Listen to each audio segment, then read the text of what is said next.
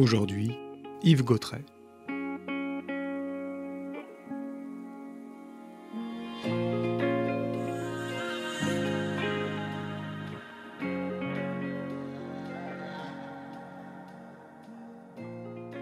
Yves Gautret, bonjour. Bonjour. Vous êtes l'auteur du livre Macronitude, les mots de ces mots, et nous allons aujourd'hui parler avec vous de la souveraineté selon Macron. Mhm. Alors le terme souveraineté résonne de façon différente selon qu'il est prononcé par le président de la République ou par les vrais souverainistes. Lorsque ce camp souverainiste défend le retour dans le giron de notre souveraineté, dans différents domaines, les mêmes intentions sorties du museau d'Emmanuel Macron paraissent creuses, ou sinon axées dans la droite ligne de son rêve d'émergence de nations et de peuples européens. Aujourd'hui, Yves Gautret, vous allez nous permettre de voir plus clair dans l'intention réelle du président concernant les domaines de la souveraineté économique, de la défense et du nucléaire face à la litanie du discours, des prises de parole qui jalonnent son mandat et qui, comme l'on dirait, noient le poisson dans l'eau. À chaque début d'émission, nous posons une question essentielle à chacun de nos invités, ce qui permet de placer au centre de nos échanges la raison d'exister de notre mouvement, la souveraineté. Quel est pour vous dans l'histoire de la France un moment, un lieu, un événement, un personnage ou un mouvement qui a marqué cette idée de souveraineté, qu'elle soit nationale ou populaire, et qui représente celle de France souveraine Alors, parler souveraineté, c'est une question extrêmement vaste, déjà. Alors, déjà, est-ce qu'on peut situer la souveraineté dans un monde aussi ouvert qu'il l'est aujourd'hui, euh, sachant que nous vivons dans un modèle économique qui est euh, américanisé et libéral pour simplifier? Quand on est dans des économies aussi interdépendantes, euh, avec l'extraterritorialité du droit américain qui lui est attaché, je ne vois pas très bien comment on peut aujourd'hui exprimer une souveraineté très forte. Euh, quand toute l'information est dominée par les GAFAM, c'est la même question qui se pose. Comment allons-nous pouvoir parler de souveraineté dans un système où la bien-pensance euh, euh, la bien-pensance nous, contraint à un raisonnement qui est parfois anti-souveraineté. Et puis la souveraineté, c'est aussi avoir l'indépendance économique. Et l'indépendance économique dans ce monde mondialisé aujourd'hui, je vois pas très bien comment on va pouvoir le faire si on veut conserver un certain pouvoir d'achat. Alors, tout ça est très négatif, mais on va déjà partir, je pense, de la définition même d'une souveraineté, selon moi, selon mes critères. Pour moi, la souveraineté, c'est le gouvernement du peuple, par le peuple, pour le peuple. C'est l'article 2 de la Constitution. Et l'exercice se fait grâce à des représentants qui sont élus par des citoyens, constituent dans un seul corps politique la nation. Alors pour éclairer votre question quant à l'acte de souveraineté, quant euh, euh, à l'histoire, un moment, un lieu, un événement, il faut peut-être qu'on ait une, une vision plus précise de ce qui est la souveraineté nationale. Alors la souveraineté nationale, ça peut être une souveraineté euh, qui soit liée à un homme.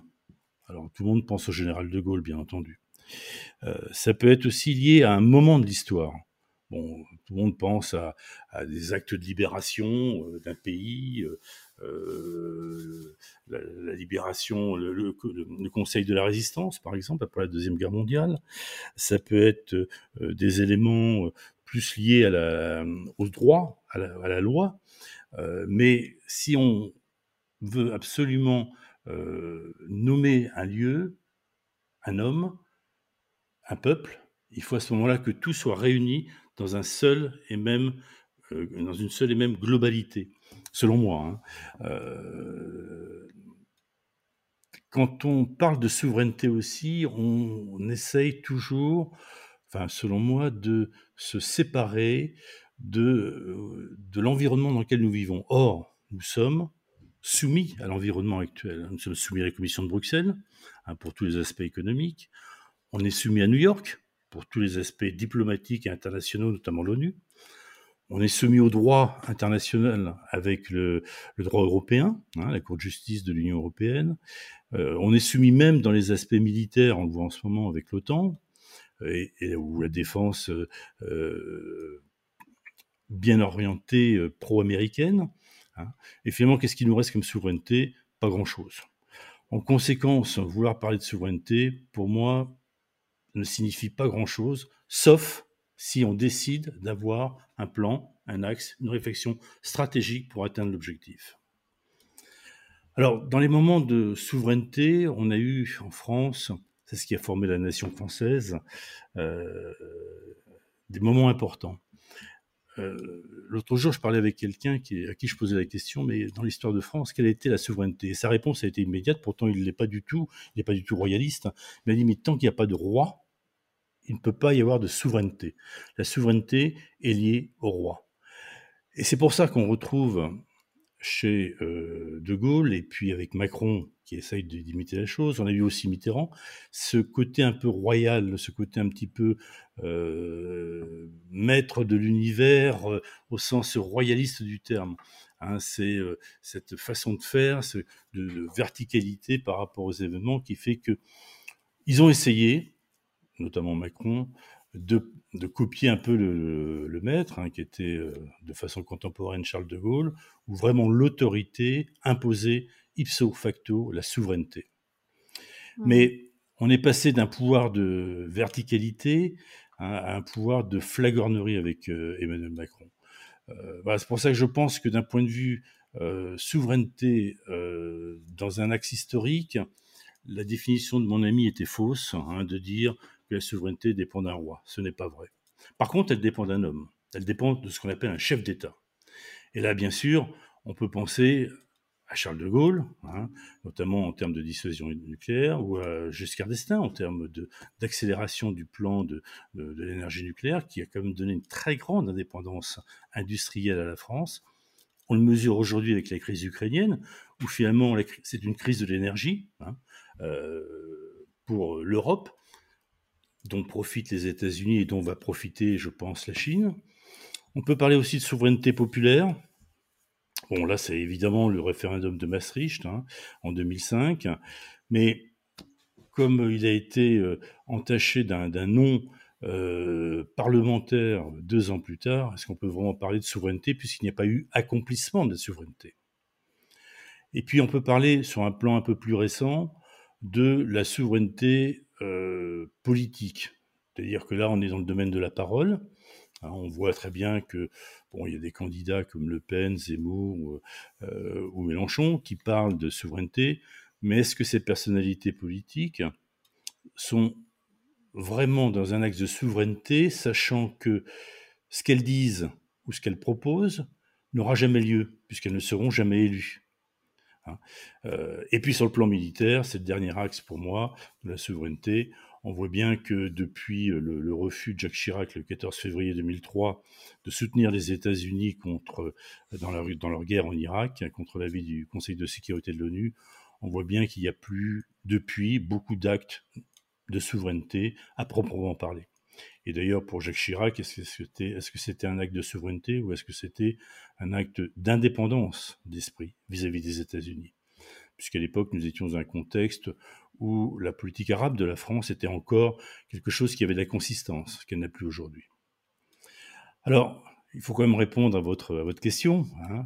Euh, quelle a été la souveraineté pour moi? Pour moi, ça a été l'acte, ça a été la sortie du commandement intégré de l'OTAN, par De Gaulle en février 66. Euh, Et c'est un acte qui a permis de bien clarifier la politique globale de la France pendant les 40 dernières années.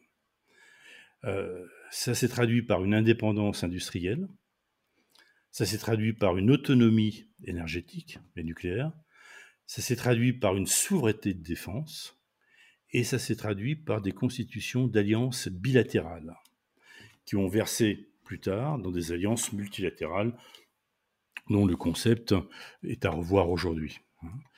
Euh, mais tout cela a permis de donner à la France une position unique. Cette position, c'était un trait d'union diplomatique, une certaine indépendance, bien sûr, vis-à-vis des États-Unis, mais surtout ce trait d'union vis-à-vis de la Russie, hein, vis-à-vis des pays arabes, chose qui a continué pendant un certain temps avec Mitterrand ou Chirac. la Chine, hein, c'était l'ouverture de la France avec la Chine, qui, dans les années 80-90, a ouvert ses portes, notamment à la France, hein, j'ai participé à titre personnel, et puis d'une façon un peu plus générale, tous les pays non alignés. Et on avait un poids à l'époque que nous avons perdu. Et on avait ce poids grâce à la souveraineté retrouvée par le général de Gaulle lorsqu'il a décidé de sortir du commandement intégré de l'OTAN. Voilà un petit peu pour moi en résumé, peut-être euh, en balayant un peu tous les aspects de la, souveraineté, euh, la réponse à votre question sur qui, quand, quoi, comment. C'était cet euh, épisode très, très, très, très flagrant, très, très marquant de février 66, la sortie du commandement intégré de l'OTAN. Alors, vous êtes un ancien conseiller au commerce extérieur de la France, nommé, nommé par trois premiers ministres successifs. Vous avez exercé un poste à responsabilité pendant de nombreuses années dans l'industrie, et il y a quatre ans, vous avez décidé de vous lancer dans l'analyse de la parole d'Emmanuel Macron en écrivant un ouvrage de trois tomes qui s'appelle Macronitude, les mots de ces mots. Dans un premier temps, pouvez-vous vous présenter aux membres de France Souveraine?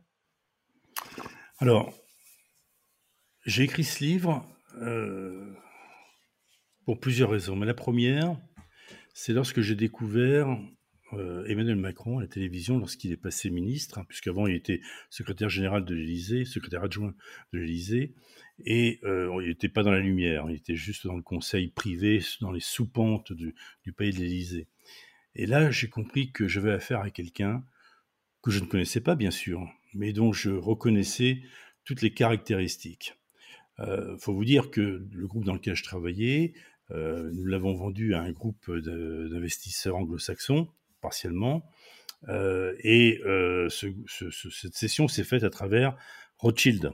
Donc à travers, grâce à tous les, les, collègues d'Emmanuel Macron. Donc je connais bien le, sujet, et là j'ai reconnu tout de suite les problèmes de fusion-acquisition, les problèmes de, par exemple sur euh, Alstom, la façon dont il a, il a géré le dossier euh, d'Alstom Energy, et ça, dans, dans, dans, dans, mon sens, si vous voulez, moi qui ai toujours été un industriel convaincu euh, de l'international, je me suis dit, bon, ben là on est en train de se faire manger par des donneurs de leçons, hein, par des hauts fonctionnaires, qui finalement au niveau industriel ont une vision assez étroite des choses.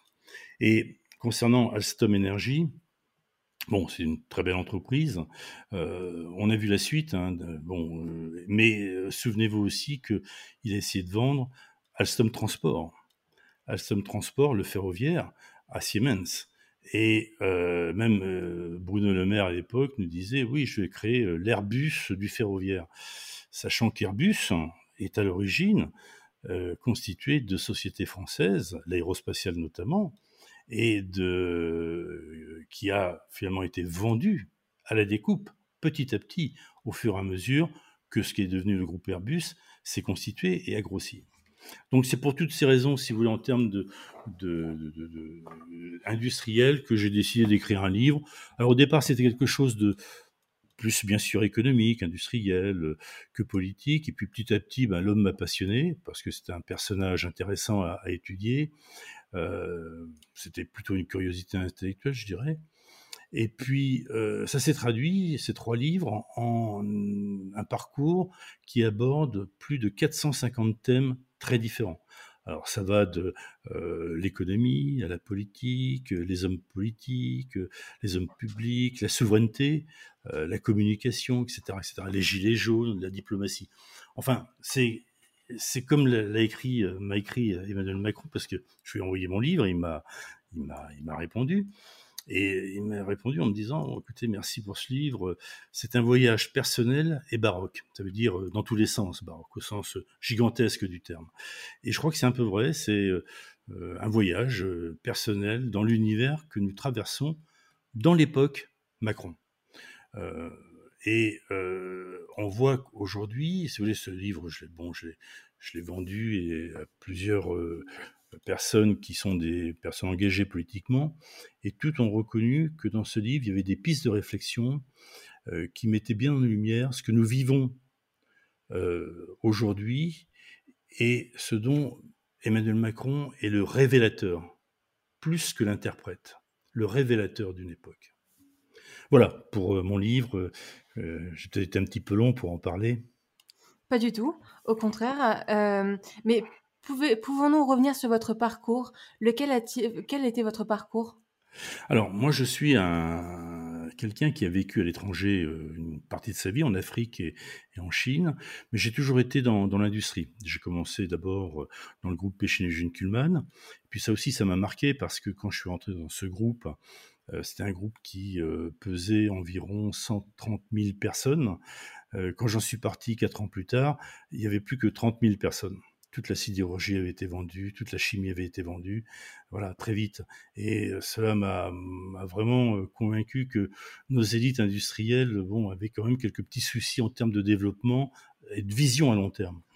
Et puis, euh, après ce, ce, premier parcours, je suis rentré dans un groupe industriel français que nous avons développé. On est passé de 50 millions d'euros à 1 milliard d'euros et euh, 3500 collaborateurs et une trentaine de sociétés dans le monde. Voilà, donc c'était une toute petite société au départ qu'on a développée euh, au fur et à mesure et pour laquelle bah, je suis parti en Chine euh, et j'ai vécu en Chine et euh, j'ai rayonné dans toute l'Asie. Bon, j'ai une formation au départ qui est une formation bien sûr euh, commerciale, d'école de commerce, troisième cycle, etc. Et puis euh, bah, petit à petit, euh, bah, je dirais que la vision du monde m'est apparue sous un angle plus d'opportunités que de contraintes. et ces opportunités, je dois dire que bon, notre groupe en a profité, mais les entreprises françaises n'en ont pas assez profité si je les compare aux entreprises allemandes.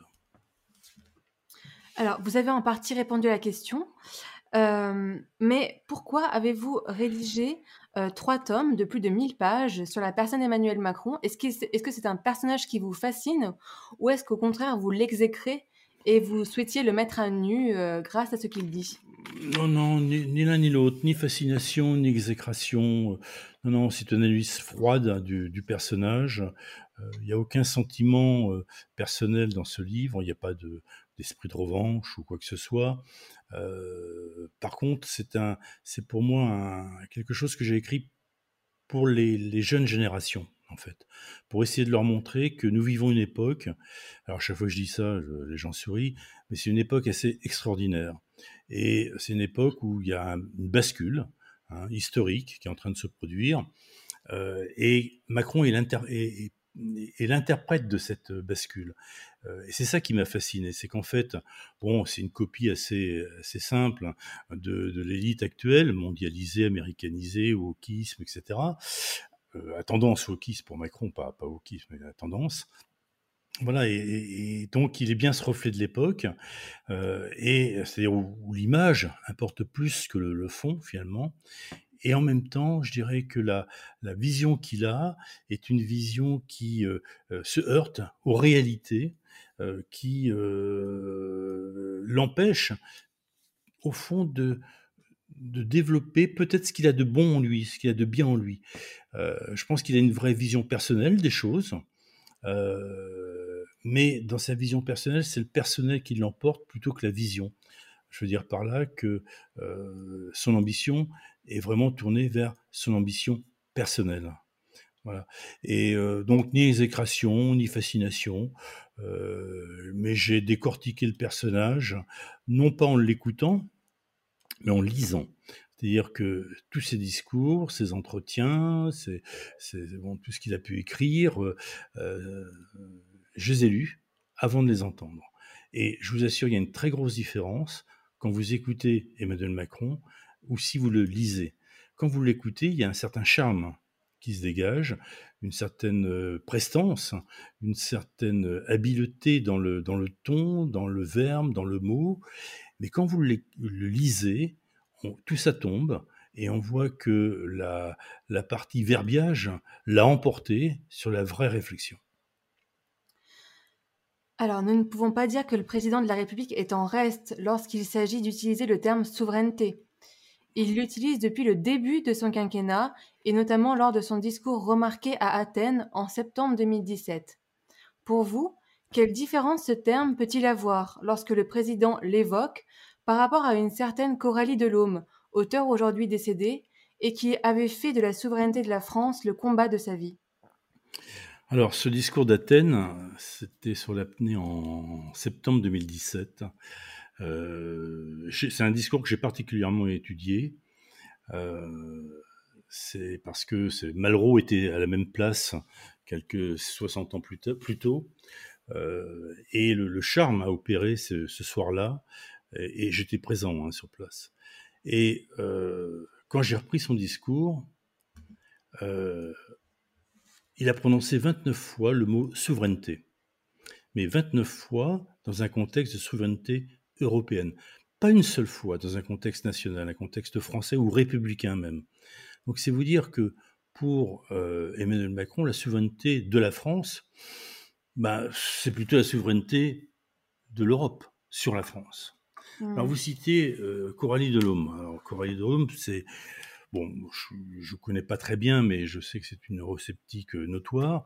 Et la grande différence hein, avec Emmanuel Macron, c'est que c'est pas tellement un Frexit euh, qu'elle souhaitait, plus que la, disparition de l'Union européenne. C'est-à-dire, c'est exactement l'inverse d'Emmanuel Macron. C'est exactement son contraire. Et euh, quand elle veut la disparition de l'Europe, ben Macron, lui, veut la fusion de la France dans l'Europe.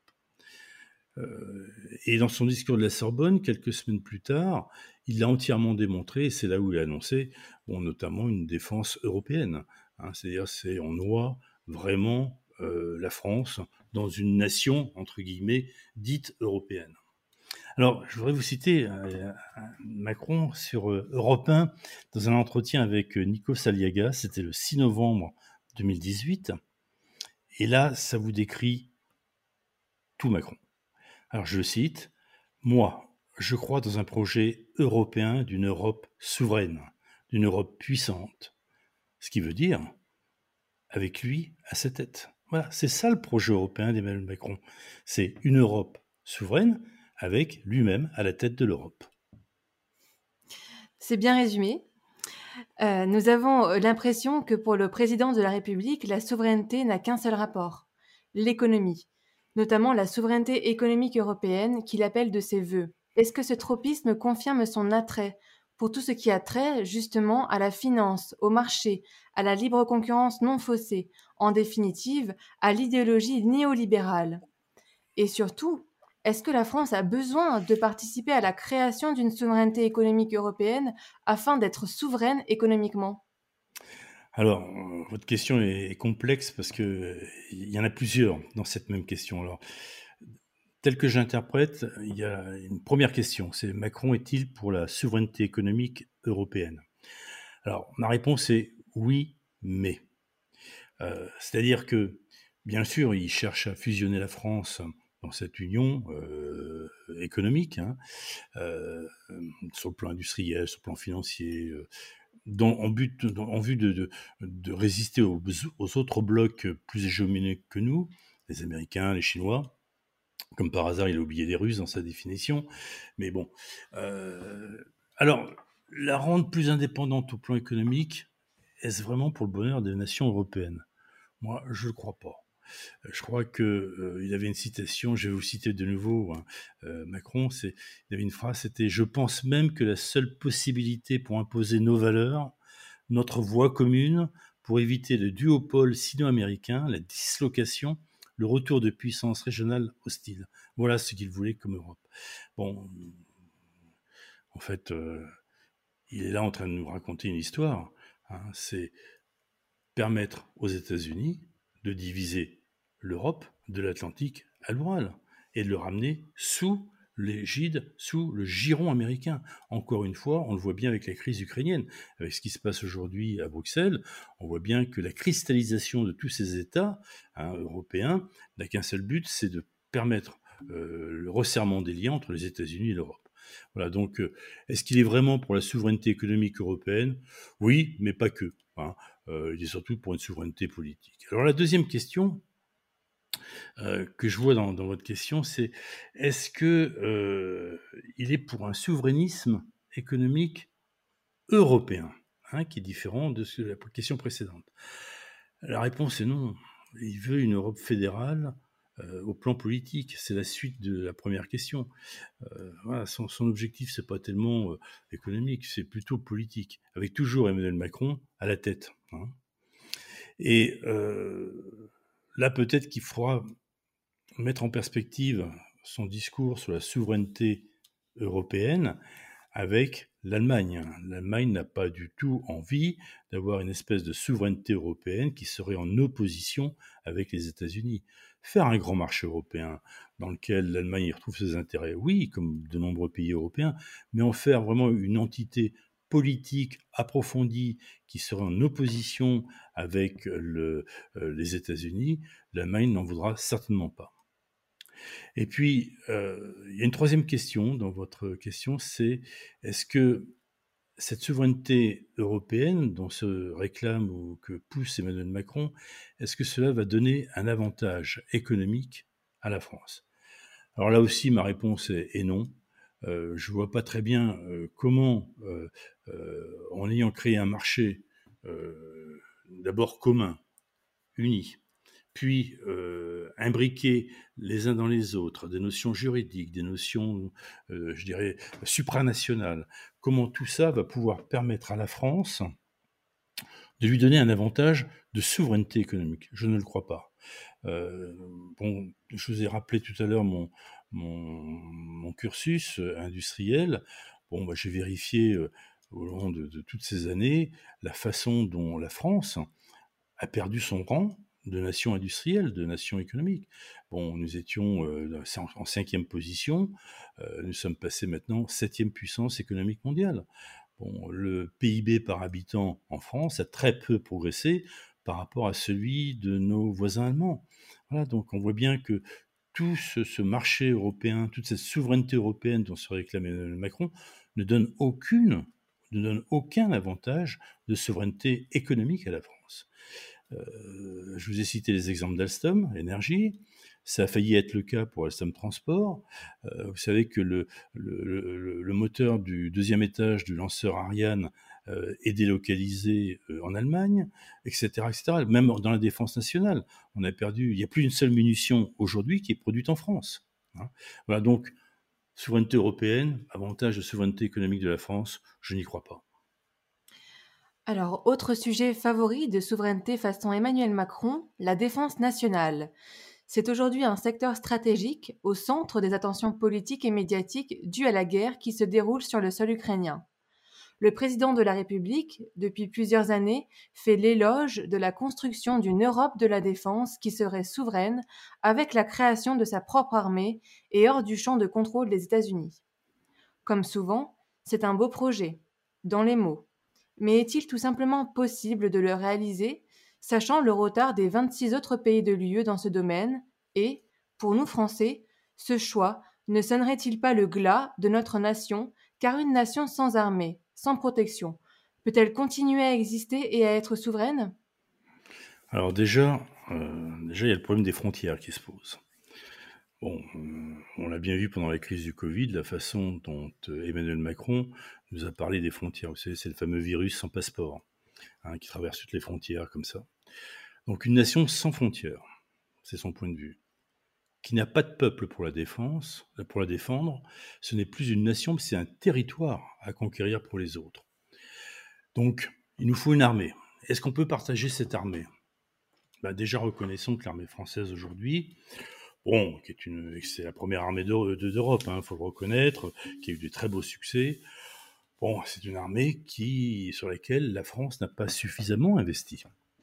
Hein, le budget de la défense, aujourd'hui, qui est de l'ordre de 42 milliards, est très faible. Il faudrait le porter à plus de 70 euh, milliards dans les années qui viennent. J'ai fait un petit calcul euh, l'autre jour pour euh, nos amis de Fonds populaires.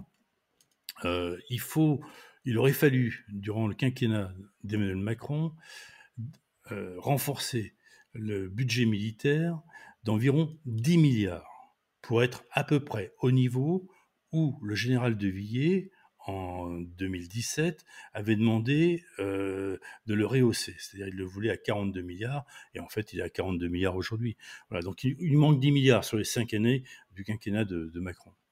Euh, alors, Ensuite, l'armée, euh, l'armée française. Bon, ben, l'armée française qui était pluridisciplinaire, qui avait notamment avec la frappe nucléaire des avions, des sous-marins, des bases aptes dans, le sud de la France hein, et ailleurs pour le lancement des missiles stratégiques.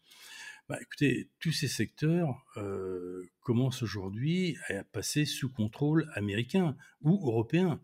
Hein, on l'a bien vu sur les, sous-marins, Naval Group a failli passer sous contrôle italien.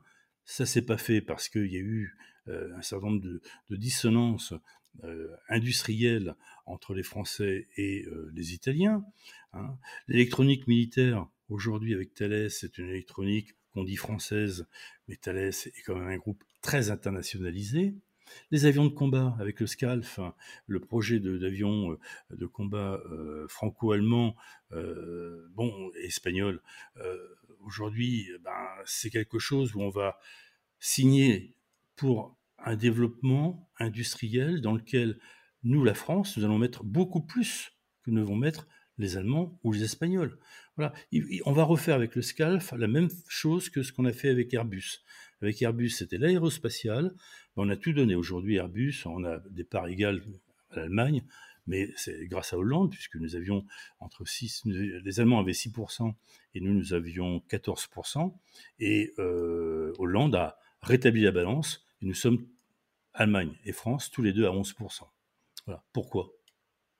Ben, simplement par théorie, par idéologie sur la création d'une espèce d'armée européenne, chose dont les Allemands ne veulent pas. On l'a vu à travers le F-35 qui a été acheté par les Allemands il y a, il 15 jours, en pleine guerre euh, ukraino-russe, en pleine négociation euh, sur le SCALF, l'avion de combat européen.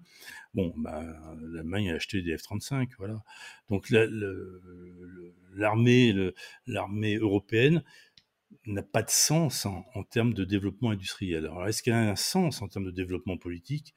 Je crois qu'il n'y a que la France qui y croit. Je pense qu'aucun des autres pays européens ne croit à cette, euh, armée sur le plan armée une défense politique. Personne n'y croit, il n'y a que la France. Alors, loin de nous l'idée de vouloir devenir une puissance disposant de milliers d'ogives nucléaires sur notre sol, comme les États-Unis et la Russie actuellement, mais nous nous posons des questions quant aux dires, aux positions du président de la République à propos de notre arsenal nucléaire.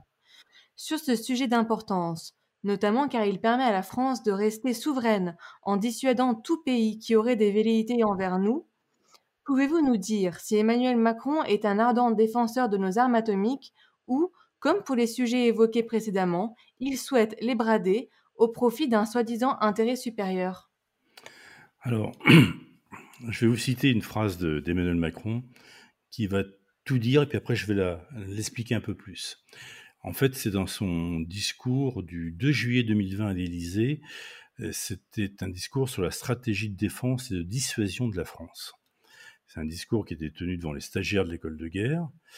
Et quand on entend Emmanuel Macron, on frémit sur le côté pacifiste du président. Alors je vais vous la citer. Donc il parle de la France.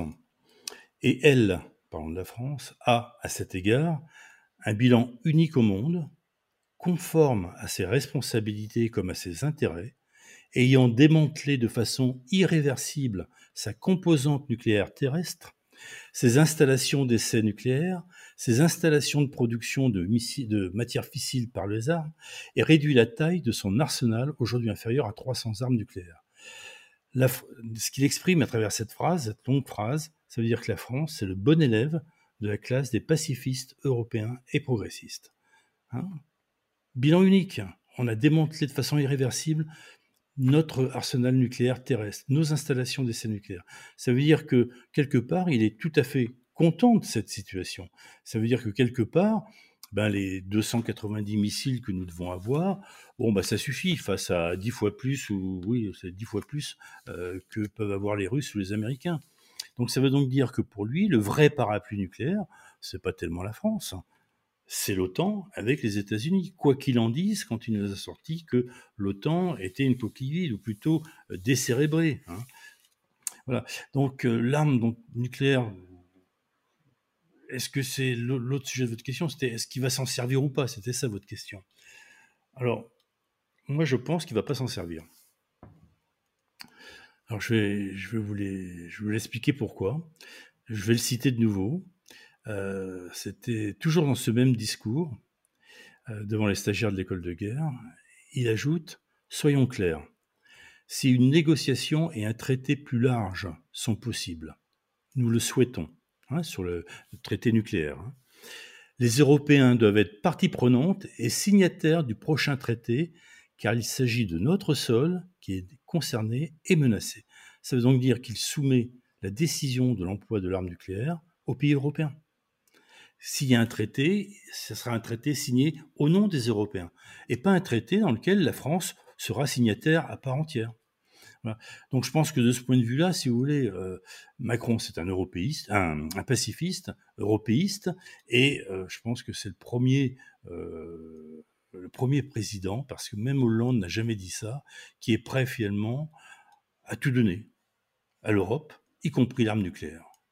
Pour conclure, pensez-vous finalement que le président de la République en fonction et candidat à sa réélection Emmanuel Macron qui a été élu en 2017 pour représenter les Françaises et les Français, défendre la nation et ses intérêts, est le premier des dangers pour la souveraineté du peuple de France, valeur pourtant cardinale de notre mère Constitution.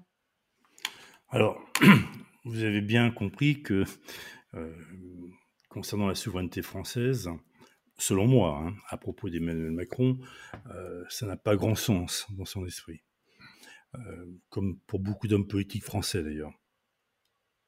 On parle dorénavant de notre Europe et non plus de l'Europe. Hein. Et puis, dans votre question, c'est quand as parlé de peuple de France, je pense que Emmanuel Macron ne parlera plus de peuple de France. Il nous, parlerait plutôt des peuples de France, vivant en France. Hein, des peuples vivants en France. Voilà. Donc, toute son ambition, pour moi, c'est un peu la thèse de, mon livre, hein, c'est que nous avons affaire à quelqu'un bon, qui est euh, tout à fait, euh, je dirais, pro-Macron, à son ambition se résume à lui-même. ma formule que j'ai à son propos, c'est l'inanité d'une ambition. Voilà, pour moi, c'est Emmanuel Macron. Hein. Euh, par contre, si on regarde la façon dont il défend cette idée de souveraineté européenne pour la France, on s'aperçoit que le deuxième Macron, celui qui va être élu, restera tout aussi faible avec l'effort. Et il va négocier jusqu'au bout euh, pour éviter, si par malheur c'est le cas, une guerre nucléaire, mais pour finir, il va se soumettre. Et il va se soumettre en invoquant l'Europe. C'est la vision d'Emmanuel Macron tant que président de la République face au bouton nucléaire. C'est je ne déciderai pas, ce sont les Européens qui décideront. Et les, Européens ne décideront pas l'emploi de l'arme nucléaire. D'ailleurs, avec les nouveaux missiles euh, russes, les, les, Kinjal, euh, bon, il n'aura peut-être même pas le temps d'appuyer sur le bouton nucléaire que déjà, bon, le bureau de l'Élysée sera, explosera. On a bien compris que l'Europe était au cœur de la politique d'Emmanuel Macron. Merci Yves Gautret d'avoir été avec nous et d'avoir répondu à nos questions. Merci à vous, chers compagnons, et à bientôt pour un nouveau podcast. Merci, au revoir.